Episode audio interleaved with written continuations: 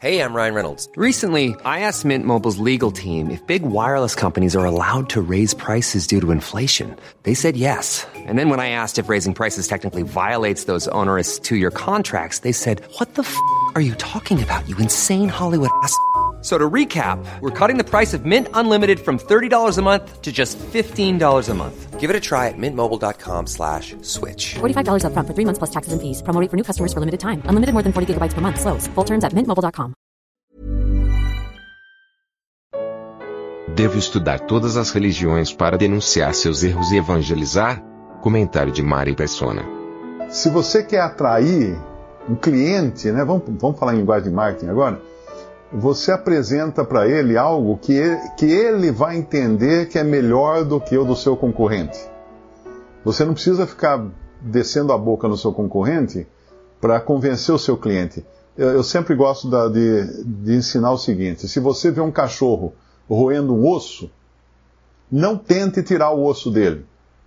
Balance um filé mignon bem suculento, bem na cara dele assim, o que, que ele faz com o osso? Ele larga o osso e corre para o filé.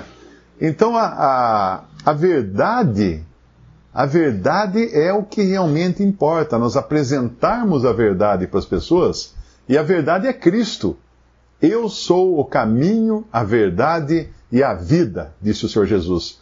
Ninguém vai ao Pai senão por mim. Ele não disse, o Buda não é o caminho, uh, Maomé não é o caminho, não sei quem não é o caminho. Então você pode encher páginas e páginas para mostrar o que não é o caminho. Mas se você não mostrar o que é o caminho, realmente não perdeu tempo só. Perdeu tempo.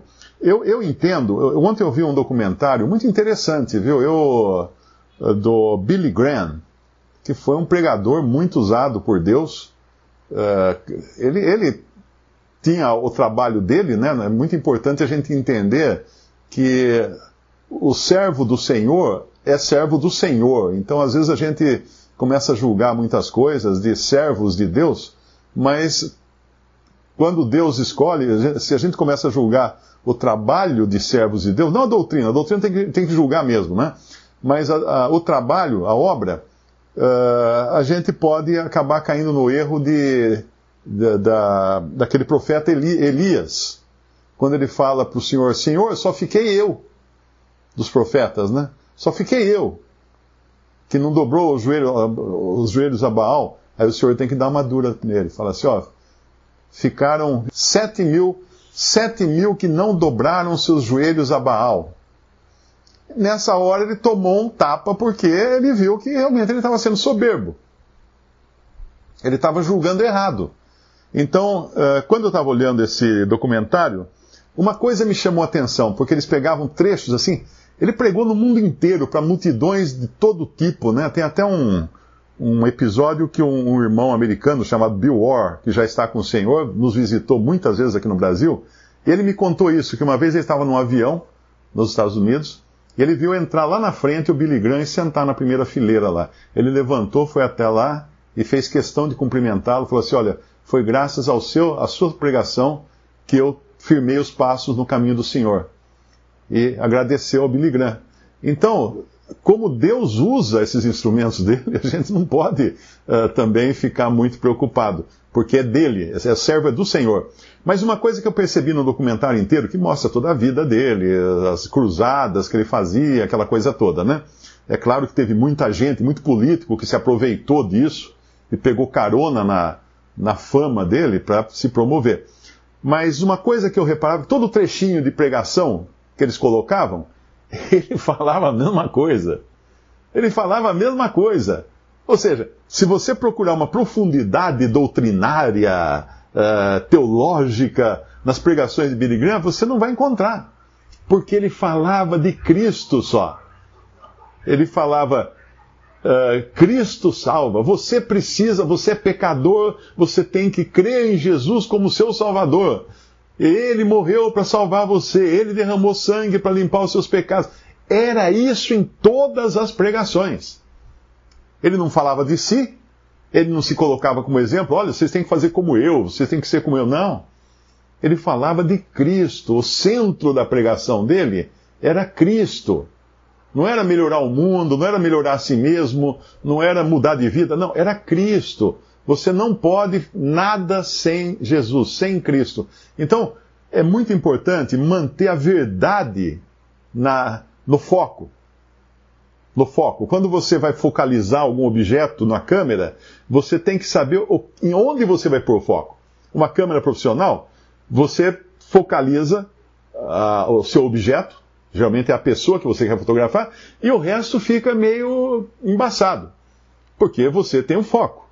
Agora, se você não sabe fotografar, você joga o seu foco lá no fundo, no mato que está atrás da pessoa, e a pessoa vai sair irreconhecível na frente, vai ser desfocada, não é? Então, ter foco, e o foco tem que ser Jesus. O foco tem que ser Cristo. E o Evangelho é a mensagem mais simples que existe. Aí eu pensava assim: como é que esse cara ficou tão famoso? Como é que ele ficou, ah, teve uma amplitude tão grande o seu, o seu trabalho de evangelização? Primeiro, eu entendo que é porque ele manteve o foco. E tem uma história interessante a respeito dele, que uh, ele tinha três, três assessores. Que, um que cuidava das finanças, para ele não pôr a mão em dinheiro para não acontecer que nem esses que você vê por aí hoje em dia, né?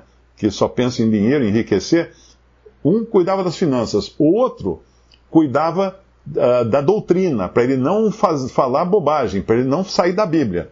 E teve uma época da vida dele que começaram a insistir com ele que a Bíblia não era a palavra de Deus.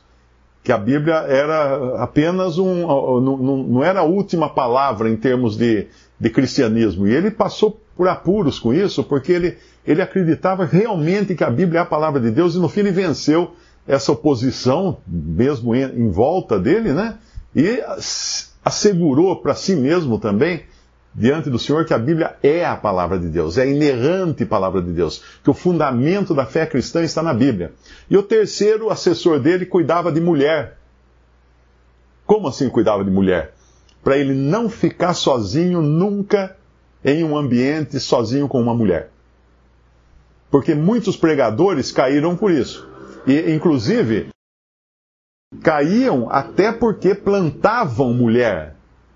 Plantavam os adversários, né, os outros pregadores até que queriam tomar o lugar, uh, plantavam uma mulher, uma situação tal, fotografava, filmava tal, daí pá, destruía a reputação do cara. Então ele cuidava dessas três áreas. Eles, né, os seus assessores, dinheiro, doutrina e mulher.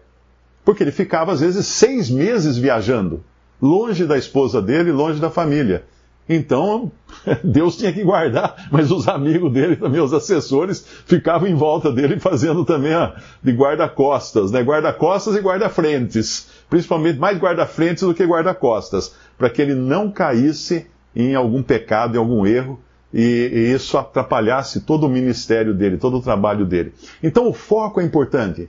E nunca, se nós nos dedicarmos a, a, a, a estudar religiões, por exemplo, hoje um escreveu e me perguntou: ah, é, é, seria pecado eu, eu, estudar as religiões?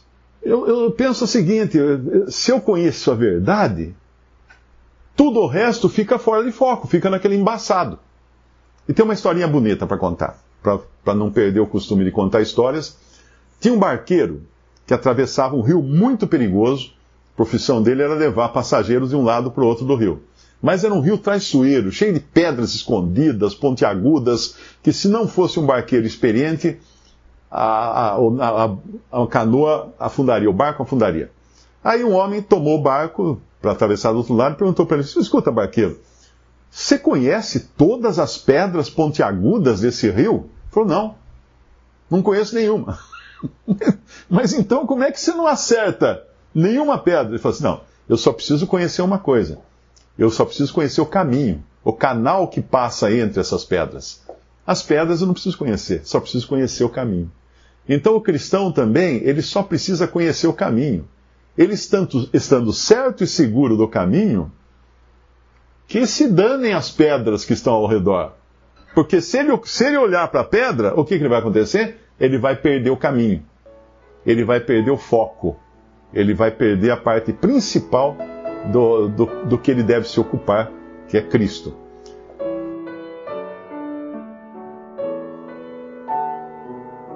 Visite respondi.com.br.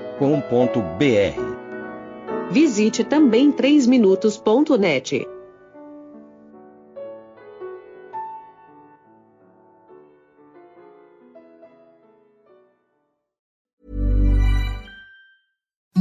Imagine the softest sheets you've ever felt. Now imagine them getting even softer over time. That's what you'll feel with Bowl and Branch's organic cotton sheets. In a recent customer survey, 96% replied that Bowl and Branch sheets get softer with every wash. Start getting your best night's sleep in these sheets that get softer and softer for years to come. Try their sheets with a 30-night guarantee. Plus, get 15% off your first order at bowlandbranch.com. Code BUTTERY. Exclusions apply. See site for details.